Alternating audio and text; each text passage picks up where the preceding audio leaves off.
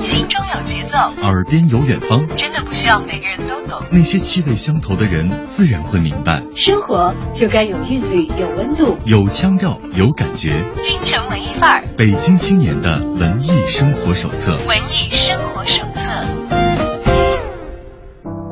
在京城文艺范儿遇到有意思的好伙伴，欢迎大家来到今天的节目直播时段，我是主持人小昭。我们今天再度欢迎京城文艺范儿的一位老朋友，我们卢米埃影业的总经理胡新明先生来到我们节目当中。胡总你好，啊，小昭你好，啊，胡总今天不仅是自己来啊，还带着他们卢米埃的产品来的。有的人可能会想说，哎呀，影院的老总带产品来，难道给小昭带来了一个爆米花吗？哎呦，我也正在想这个问题，对不起，我忘了带了。没关系啊，我们知道，其实，在影院爆米花只是一个从属而已，更多的时候，大家去那里是完成自己的文化消费，去完成一些精神上食粮的寻找。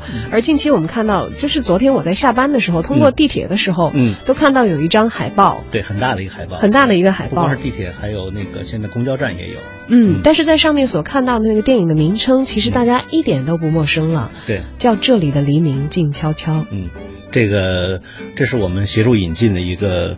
呃，俄罗斯新版的新拍的电影啊，这个电影的话，对中国观众确实不陌生。一九七二年的时候，呃，有一个老版的电影，也这个同名的，叫《这里的黎明静悄悄》。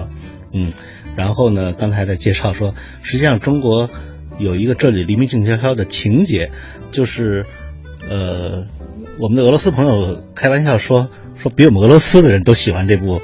呃，小说像这个电影是根据这个呃同名小说改编的，呃，在二零零五年的时候，中央电视台还这个出了导演，然后当然演员是俄罗斯的这个演员，还拍了一个十九集的电视剧，在全国热播过，呃，国家话剧院也演过这个呃同名小说的话剧，啊，而且今年的十一月份，呃，国家大剧院还要演这个原创的。这里黎明静悄悄的歌剧，所以中国的观众对这个名字确实不陌生。嗯，作为八零后的我来说，这个名字从来没有。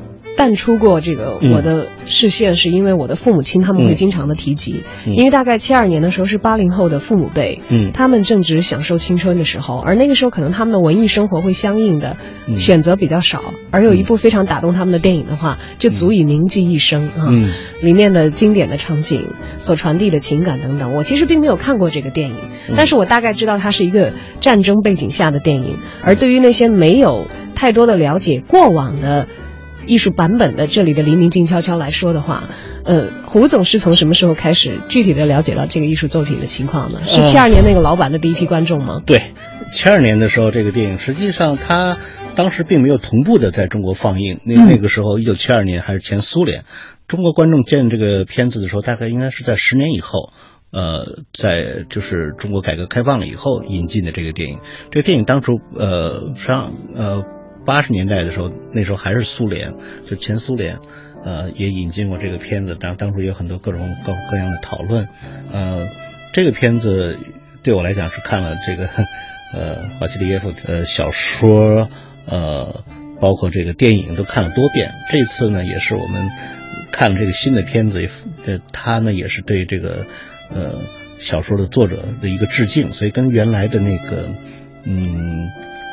顺序吧，应该差不多，也是讲的这个这么一个残酷的战争的故事，同时也讲了五个这个俄罗斯女青年的他们的在和平时期的这个非常美好的一些回忆。嗯，在和平时期的美好的回忆，以及在战争当中所面临的残酷的真实。真实，对。这个其实是当年的那个电影在艺术上非常鲜明的一个手法，是用这个虚幻的。对这个电影，当初一九七二年的时候获得了当时的这个威尼斯电影节的最佳影片。当时这种叙事手法就是，这个电影本身呃主线是用黑白拍的，是黑白电影，在回忆和平时期的时候呢，用的是彩色，所以它的这种表现方式在当时是非常新颖的。呃，我听说在中国的就是电影学院，呃，作为导演啊，他们在学习电影制作的方面，这都是一个经典。算是一个范本性的案例啊，是是，当时用的是非常这个这个用黑白加彩色，是吧？这回忆这些方面是一个非常就是有视非常有视觉冲击力的一种表现方式。嗯，那现在我们所在海报上看到的这一版，这里的黎明静悄悄，至少从海报上看，并不是黑白色的了。没有，它是全彩色的，而且彩色拍的非常的漂亮，是一个全彩色的影片，而且我们还看到了三 D 这样的。非常明显的标志。是的，这个电影它有两个版本，三 D 跟二 D。我们现在中影啊，有关部门现在我们选择的是三 D，因为说实在，三 D 在市这个电影的市场在全世界中国是最大的，啊，中国的因为咱们的电影院都比较新，所以几乎是所有的电影院所有的银幕都可以放三 D，啊，比美国还多啊，所以这个这个咱们的这个市市场的基础，三 D 的基础是非常雄厚的。嗯，这是一个中国的新的电影市场的特点。我们具备这样的放映条件，所以也给大家准备了三三 D 版本的这里的黎明静悄悄啊。那么影片呢，其实是以回忆的对比的手法来描述战争带给一代人的灾难的故事。当然，不同时期的电影艺术家他们所采取的具体的手段可能是会有一些差别。嗯，但是如果我们来回顾这个故事的梗概的话，是在一九四二年，瓦斯科夫上尉带领一部分的女高射机枪手。守卫一个偏僻的火车站的故事。对。那么战争爆发之后，为了掩护大部队而迷惑牵扯德军主力，瓦斯科夫上尉和五个女战士把德军吸引过来，迂回在荒原、沼泽、野草当中，在生死线上顽强搏斗。在这个残酷的过程进行的时候。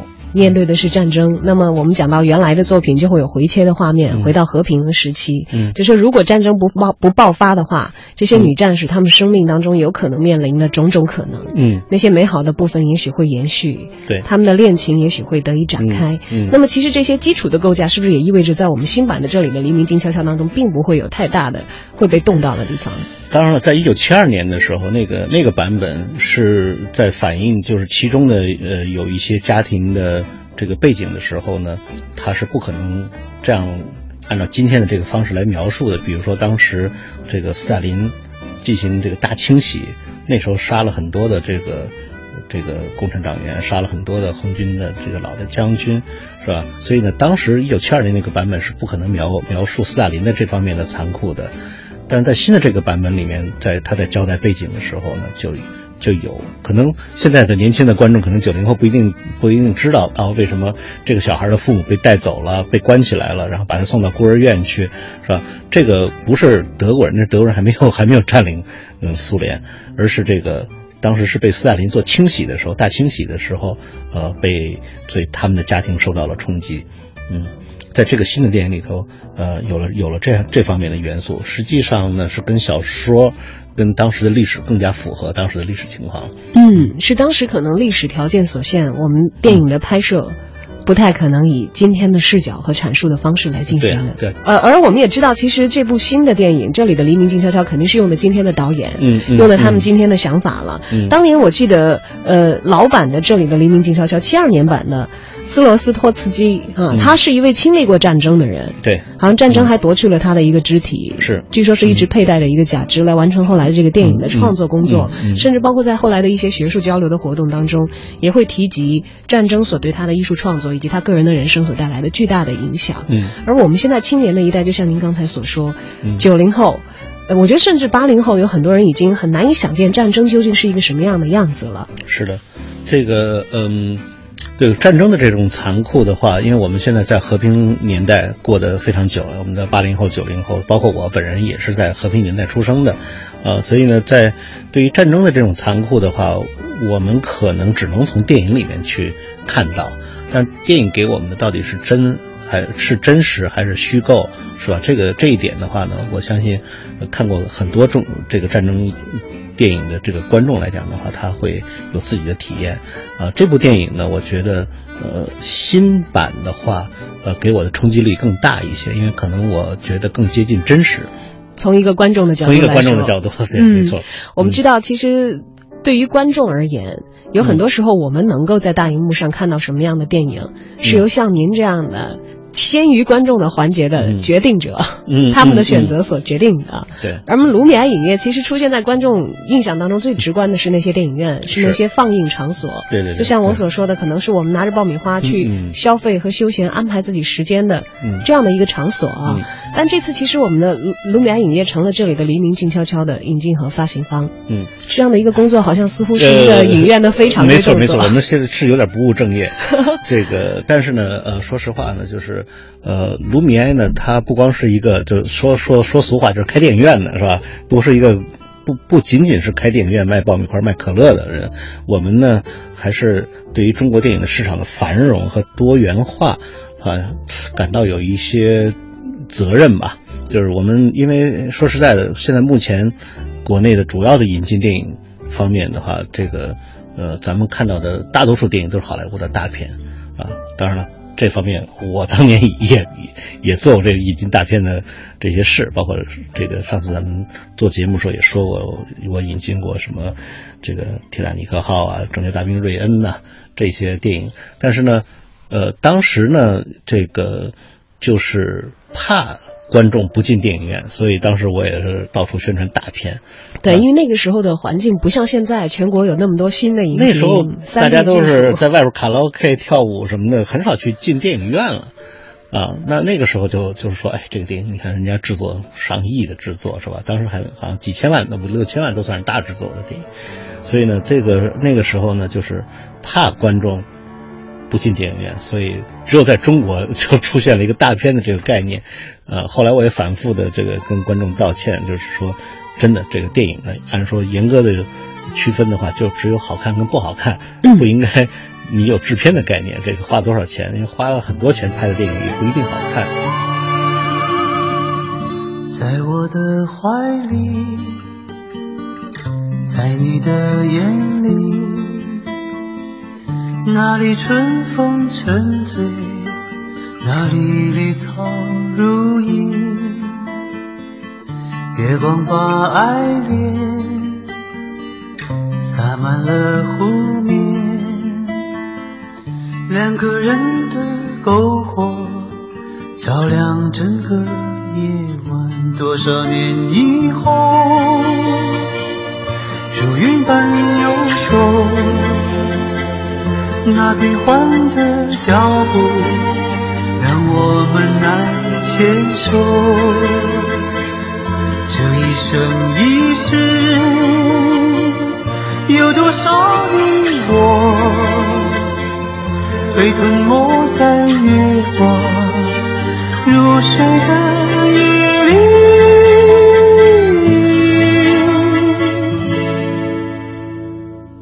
多想某一天。只有重现，我们流连忘返在贝加尔湖畔。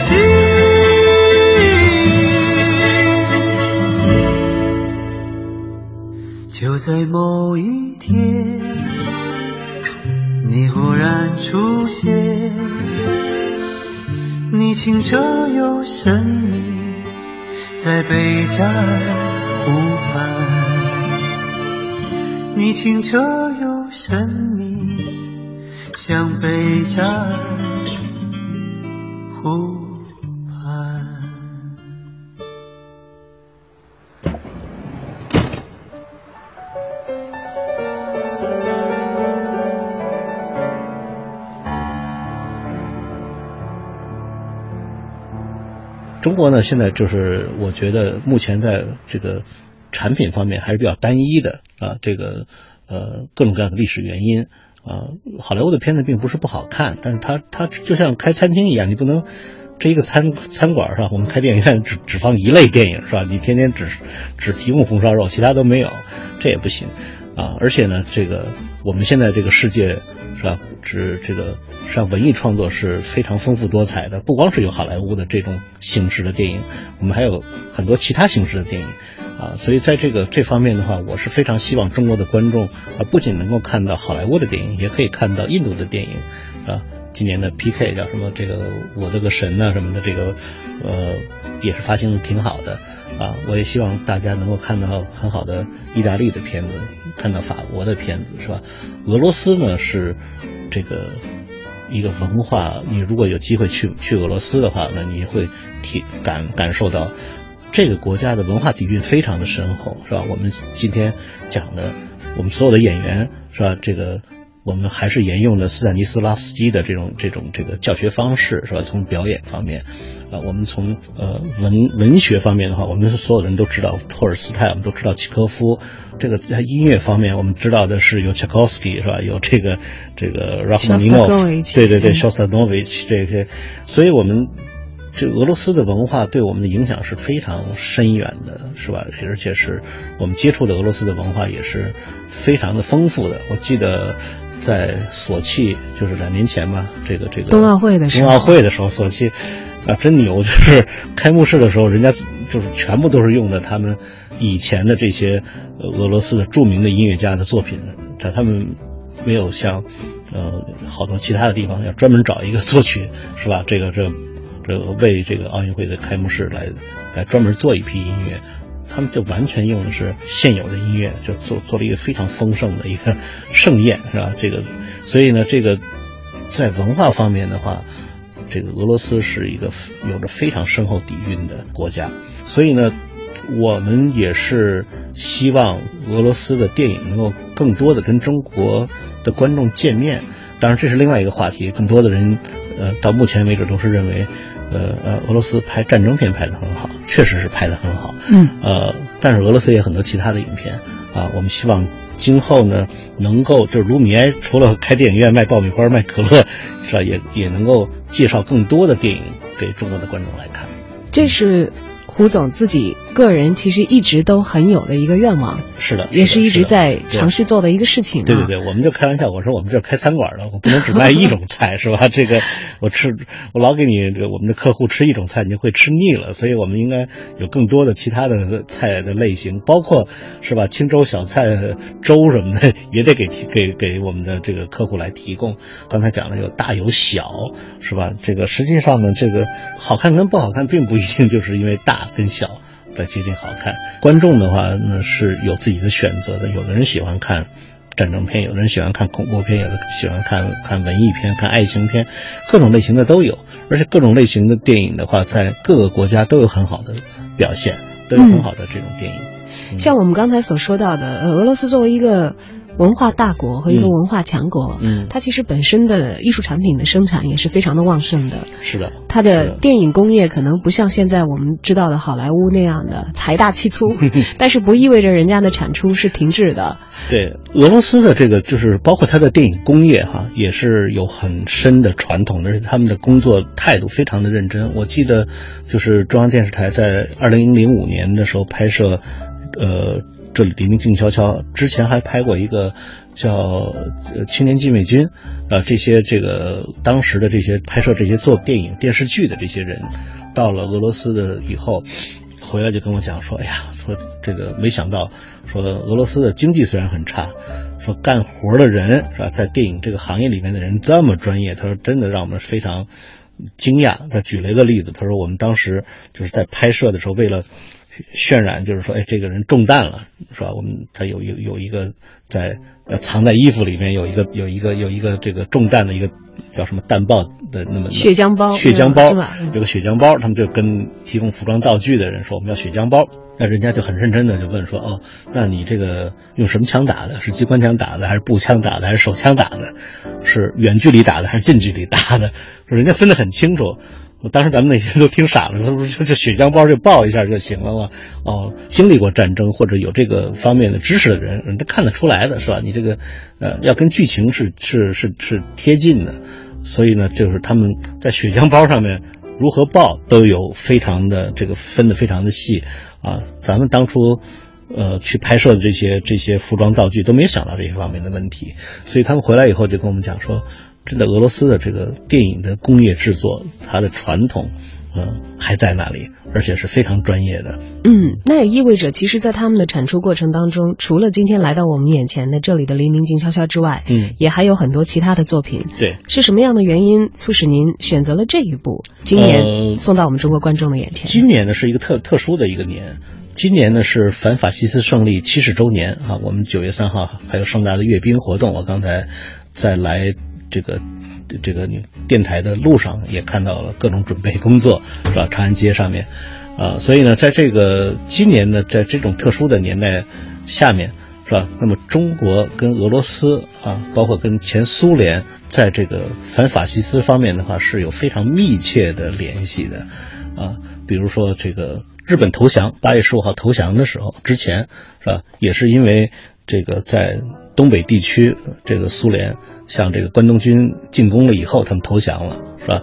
那个促使的这个日本的最后的投降，这是苏苏联军队的。这当时他们已经攻克柏林了，是吧？这个这个，然后调转调转过来，就把这个关东军就给消消灭了。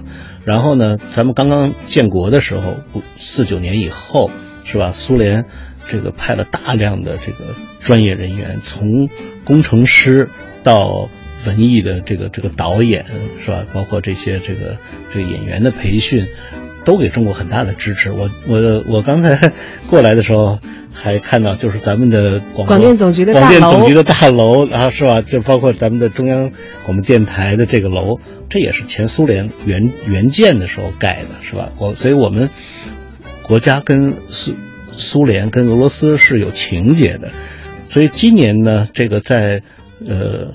引进电影的时候呢，中影集团就和广电总局就说一定要，呃，配合反法西斯胜利，要引进一部战争片啊。当时说的非常明确，就是要引进一个跟这个有关的战争片。所以呢，我们当时啊，对不起，我呢是因为也有很深的这个俄罗斯情节，我我我在中学里面学外语的第一外语就是俄语吗？俄罗斯哦，也是俄语 zik，斯列尼什国呀，是在高高中的时候这个学的这个，所以呢，我在学俄语的时候呢，就是也是看了很多的俄俄国的书什么的，包括这里静悄悄，所以在帮助协助引进一部战争片的时候，就俄罗斯就是苏联的反法西斯胜利的战争片的时候，我们就选了大量的影片，这里面非常感谢一个我们的一个俄罗斯专家，叫叫我们叫他白教授。他呢就提供了一个消息，就是说，哎，俄罗斯正在拍这里的《黎明静悄悄》，是新版的。当时这新版还没有完成，还没完成。那时候大概今年的大概是二三月份的时候，就我们就说，哎呀，那赶紧的这个帮我们找吧。他后来也联系了制片人，我们就就进行了一些联系。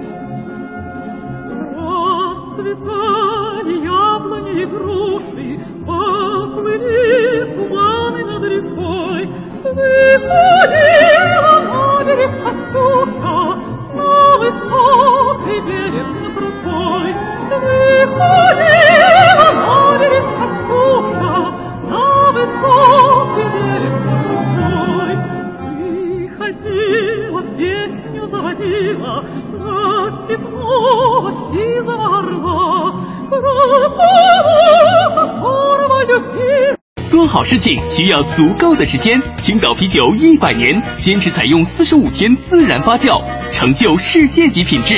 用心在做，成功在握。青岛啤酒，青岛啤酒，畅享欢庆时刻。为市花月季写歌，有才你就来！登录二零一六世界月季洲际大会官方网站，参与会歌征集活动。美丽月季，美好家园，用你生花妙笔为大会谱写经典好歌。热烈庆祝北京嘉达集团成立二十周年北京嘉达雪佛兰诚邀您到店赏车试乘试驾更多惊喜欢迎致电零幺零八三六九六零六零嘉达您的汽车专家。晕车如果晕车就用飞赛乐飞赛乐出门旅行带上飞赛乐飞赛乐新一代晕车药就是飞赛乐没有晕车只有欢乐。活药准字 H 一零九七零零八三，晕车当然非赛乐，华素制药。滴滴代驾，滴滴代驾，喝酒不开车。滴滴代驾，滴滴代驾，滴滴有代驾。橘色星期一来袭，滴滴代驾全民两周免费，一键代驾，安全回家。这个盛夏有滴滴放开喝。太平洋直销车险与您共同关注路况信息。塞车拥堵，大车小车川流不息，太无常。追尾剐蹭，拍照取证，报警报险，别慌张。我是高清高品质行车记录仪，我为您全时保驾护航。即日起投保太平洋直销车险，就有机会获得高清行车记录仪，幺零幺零八八八八。三元桥凤凰汇购物中心提示您关注路况信息。放假七天够不够？够！三元桥华润凤凰汇给您放够七天假，八月十七到二十三日早晚固定时段满一千送五百，活动详情见华润凤凰汇购物中心官方微信及店内公示。全程扫描交通路况。好的，这时段需要提示大家，城区西部车流是比较集中的，西二环西直门桥到复兴门桥的北向南车行缓慢。另外，西三环紫竹桥到新兴桥的北向南车流集中，西四环定慧桥到岳各庄桥的北向南持续车多。蔡湖营南路的出京方向车辆行驶缓慢。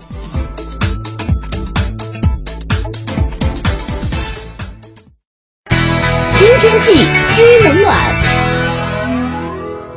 听天气，知冷暖。根据北京市气象台今天下午发布的雷电黄色预警信号，预计到今天晚上二十点，本市大部分地区将出现雷阵雨天气，局地短时雨强较大，并且伴有六级以上的短时大风和冰雹，请大家注意防范。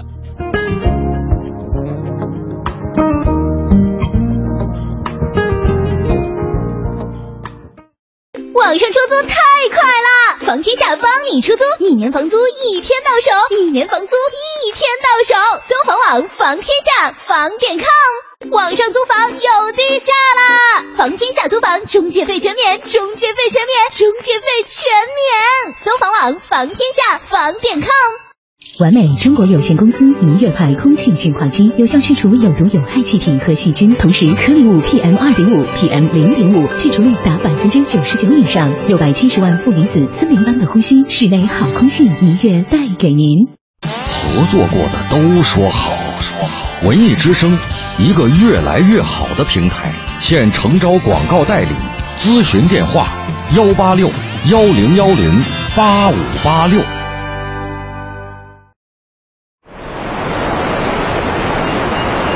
这是一首豪放的歌，大河奔流，波澜壮阔，百折不挠，无畏阻隔。这是一首温柔的歌，小溪潺潺，温和清澈，润物无声，滋润稻禾。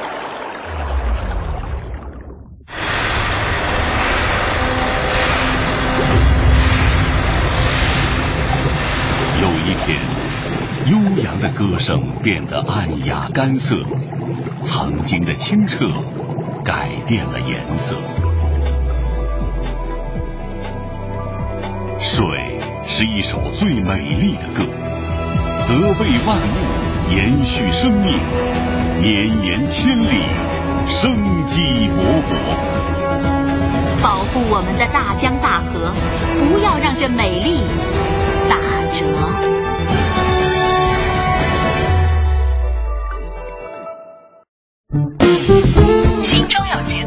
耳边有远方，真的不需要每个人都懂。那些气味相投的人，自然会明白。生活就该有韵律，有温度，有腔调，有感觉。京城文艺范儿，北京青年的文艺生活手册。文艺生活手册。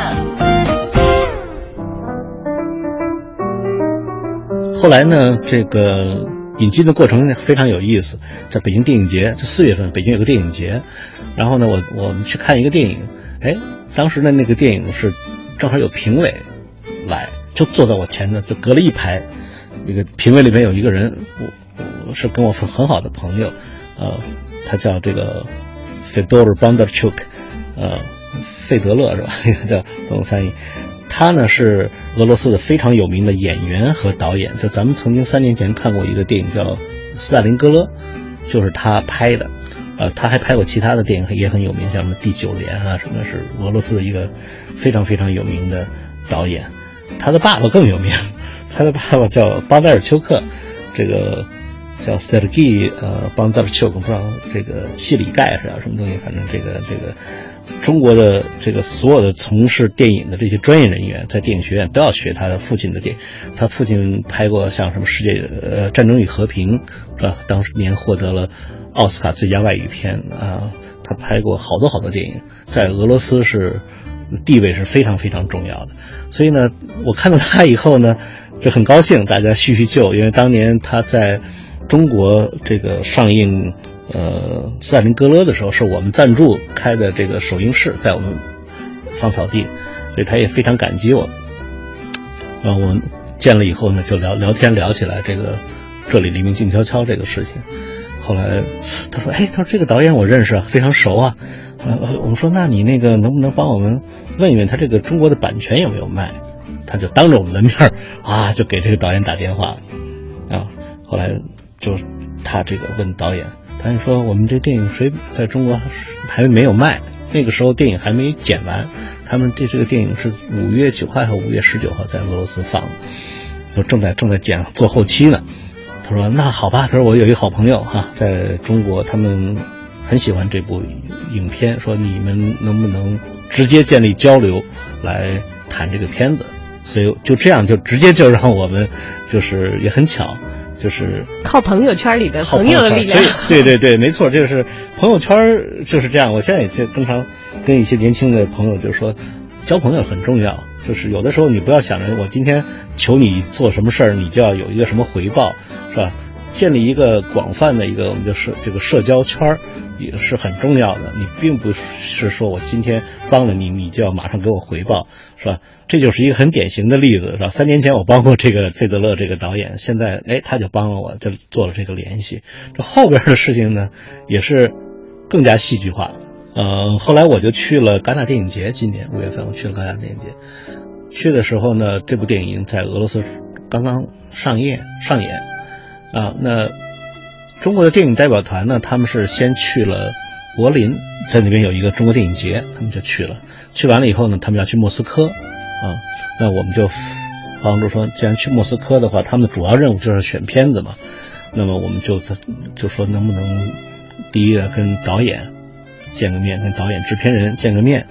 然后呢，费德勒呢非常的兴奋，就说：“哎呀，中国电影代表团来了。”他说：“文化部长是我的好朋友。”他说：“我给他打个电话哈。”他说：“这个看看他愿不愿意见咱们的中国电影代表团。”所以呢，他打了电话以后，对方说：“哎呀，很不巧，说你们来的那一天呢，正好他说他出差，是吧？那我们就说那就算了。”然后没过两个小时，他又打来电话说：“这个文化部长呢，说非常愿意。”接见中国的电影代表团，他把他的出差的时间给推到下午去了，说上午腾出时间来能见你。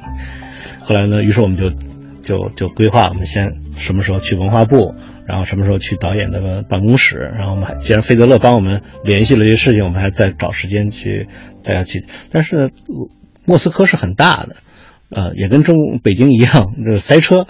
是吧？那那么一算的话，这这整个这一天就全都花在这花在路上了。俄罗斯呢是这样子，它的地铁非常的发达，但是有一个有一个缺点，它的所有的站都没有英文的这种字母的名儿。当然，对于我来讲是是没什么障碍，没什么障碍。但是对大多数人要坐地铁是非常困难的一件事情。后来呢，费德勒这个导演，他们给他起了个外号叫小邦。为什么这么叫他？他爸爸叫邦德尔丘克嘛。啊，他呢是小邦德尔丘克，所以他，所以小邦呢，小邦是真是在在俄罗斯是神通广大。说你们先别着急啊，我我来安排一下。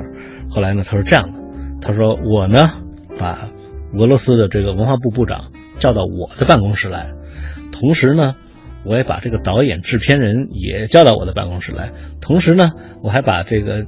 今后你们想引进俄罗斯的影片，他们叫 Central Partners，这个这俄罗斯最大的负责像，就跟咱们的海推似的，就是像像海外影片推广，海外影片推广的这个公司，我也把他们叫来，都在我的办公室里面来来见面，你你觉得行吗？我说哇，你的面子太大了，俄俄罗斯的文化部长居然能够，这不叫小帮，应该叫帮大忙的大帮 这个朋友。是啊，这小帮帮大忙啊。后来就他就呃，真是就这么安排的，而且呢，安排的地点也非常有意思，他那个有点像中国的七九八艺术区的艺术区，他的自己的办公室里面。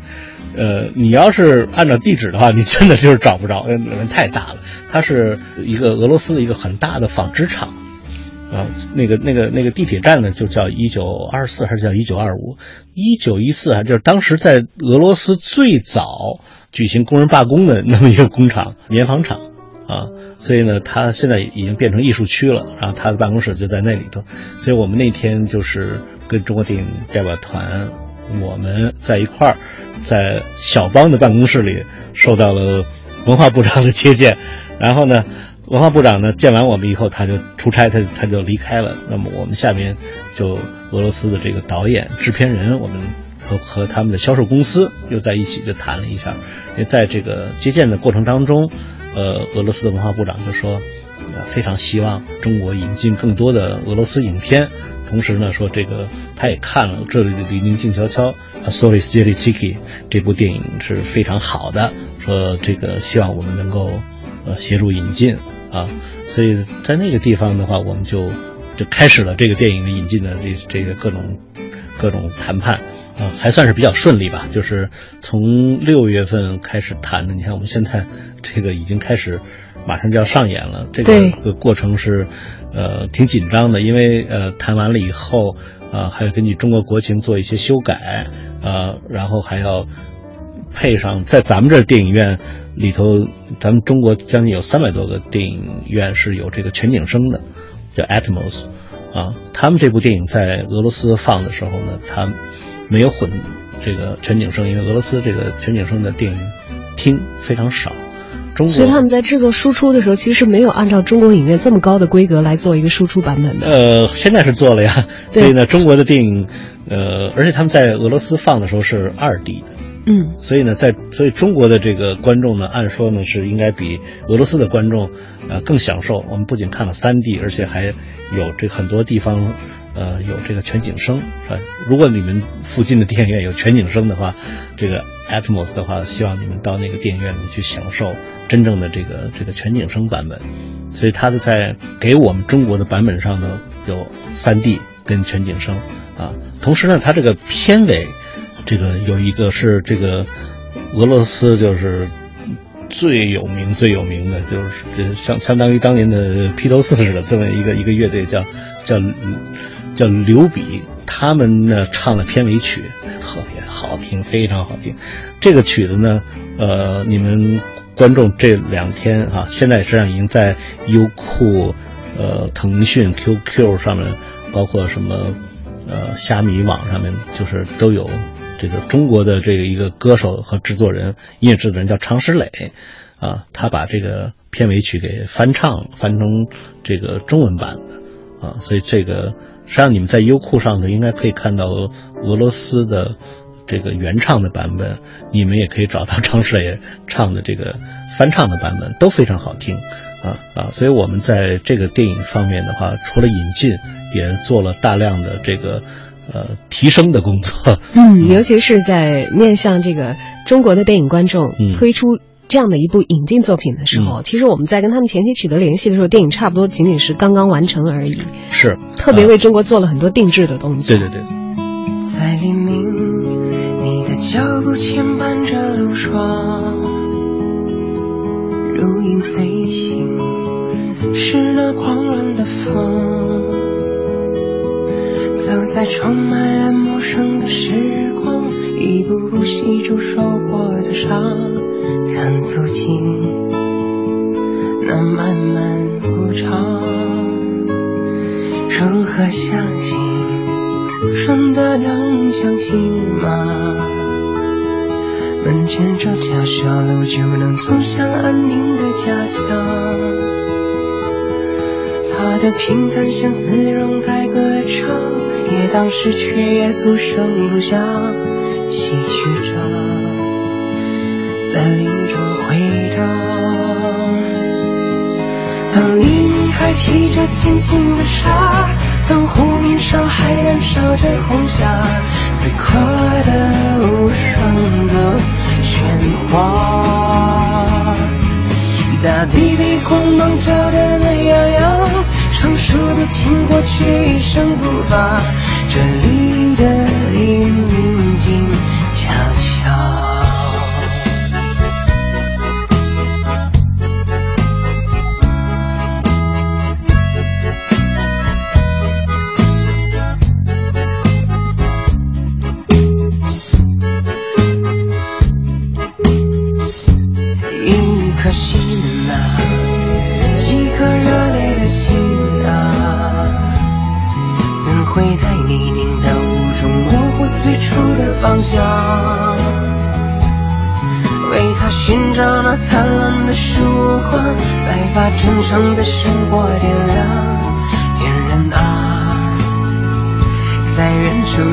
张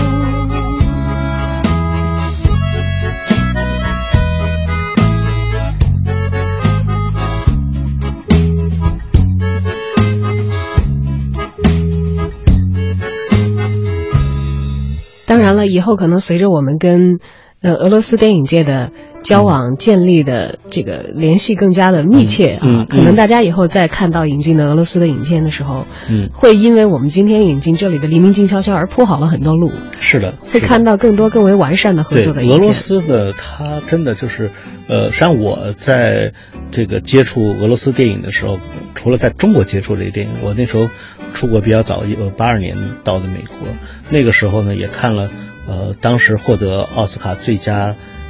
呃，外语片的像什么《莫斯科不相信眼泪》《毒太阳》，是吧？好，这这种好多这俄罗斯拍的，就是现在拍的一些电影，啊，它并不是战争片，但是拍的质量非常的高，啊，包括我们呃去年前年也都在我们的电影院里面举办过俄罗斯电影节，俄罗斯的这个包括什么《五个新娘》啊，这个包括足球赛叫 match，呃，非非常非常的美拍的。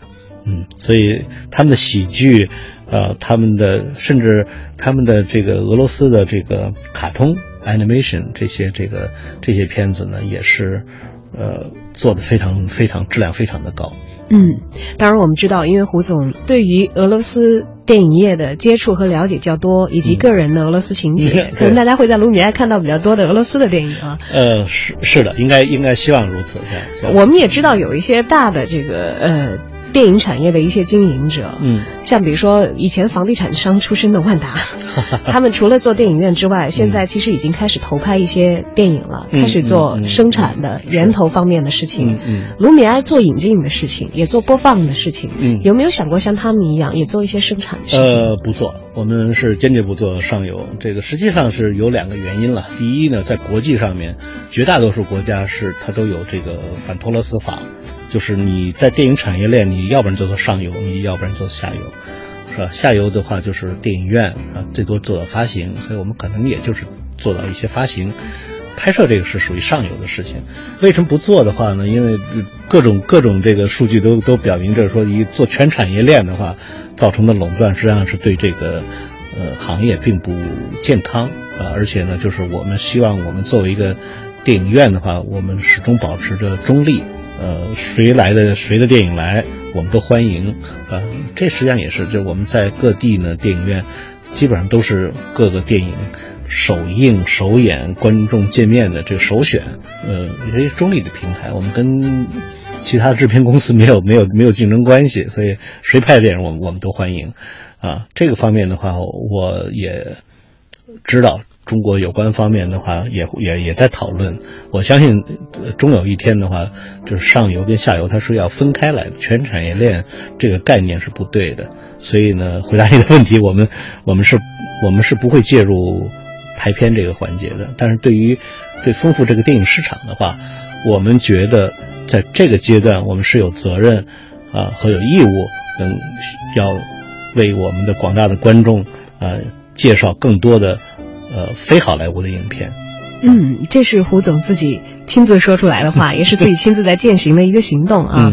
我们看到，其实这个七八月份暑期档，中国本土的电影市场相当的火爆，做的非常好。哎，这两个字其实是加在今天的电影环境上来说的是。完全不过分，是的，甚至于市场现现在大家所看到的情况，前两天《捉妖记》刚刚破了二十二亿，嗯嗯，可能是此前大家都所没有想象到过的，嗯嗯。但是我们看到这样的繁荣，其实对于电影消费的观众来说，我们可能只是进行了一个消费行为，嗯，和一次呃文化产品的购买，嗯，和享受而已。对，对于您是产业中人，看到这样一片繁华盛景的时候，不知道您担心和考虑的问题又是什么？呃呃，既有喜喜悦，也有担心，是吧？这个。这个是这样，真的，这个尤其是国产片啊，能够有这样的取得这样的成就，非常的不容易。而且这个，呃，我觉得，呃，真的就像，呃，习主席在这个文艺座谈会讲话里面，他也说，他说，你看我当年这个三年前，我我我在美国签了这个，呃，让美国多进十五部高技术影片，是吧？当时很多的人都很担担忧，说说这样的话对中国有。会有冲击。你看你们今天的那个电影做的多好啊，是吧？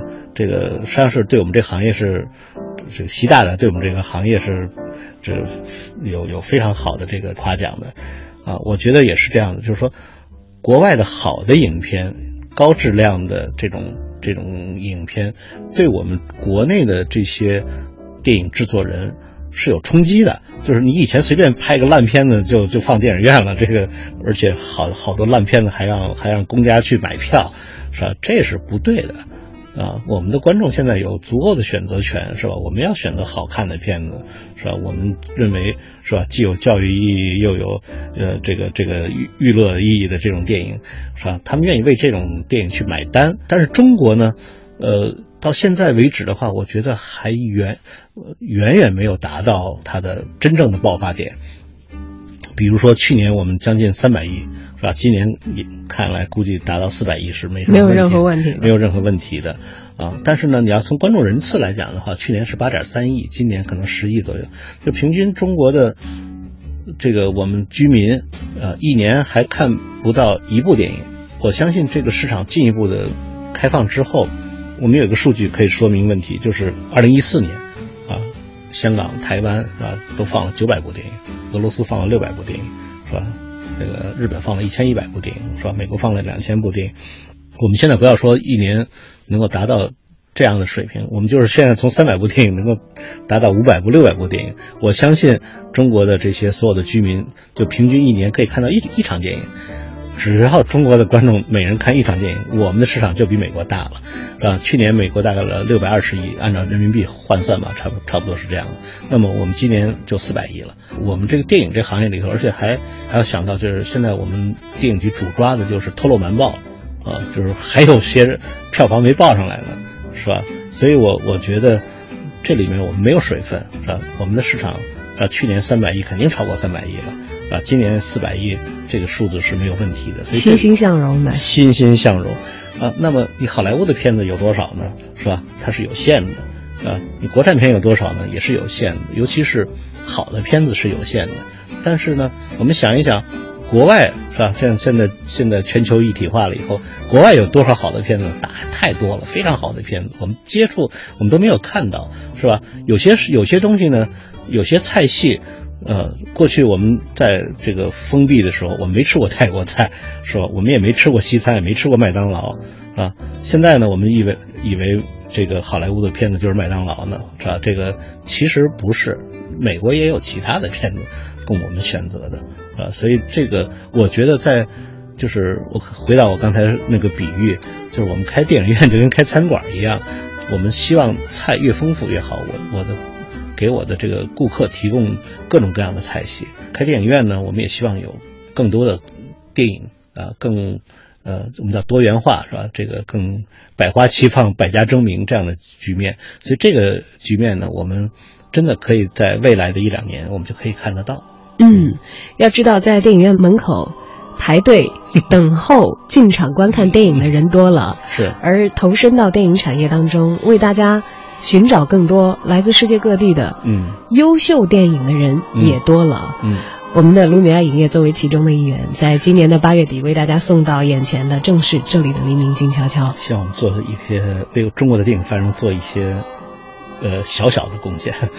八月二十五号即将登陆大屏幕，欢迎大家根据自己的时间安排，嗯选择自己的周末或者是闲暇的时间到我们的卢米埃影业去观影。在全国电影院放映，希望我们的观众这个欣赏这部电影。好的，今天也非常的感谢胡总来到我们的直播间。以后关于卢米埃所带给大家的更多精神食粮，还得要邀请您到节目直播间给大家做更多的介绍。谢谢你们的支持，谢谢大家的收听，再见。 Не слышны в саду даже шорохи. Все здесь замерло До утра. Если б знали вы, как мне дороги подмосковные вечера. Если б знали вы, как мне дороги подмосковные вечера.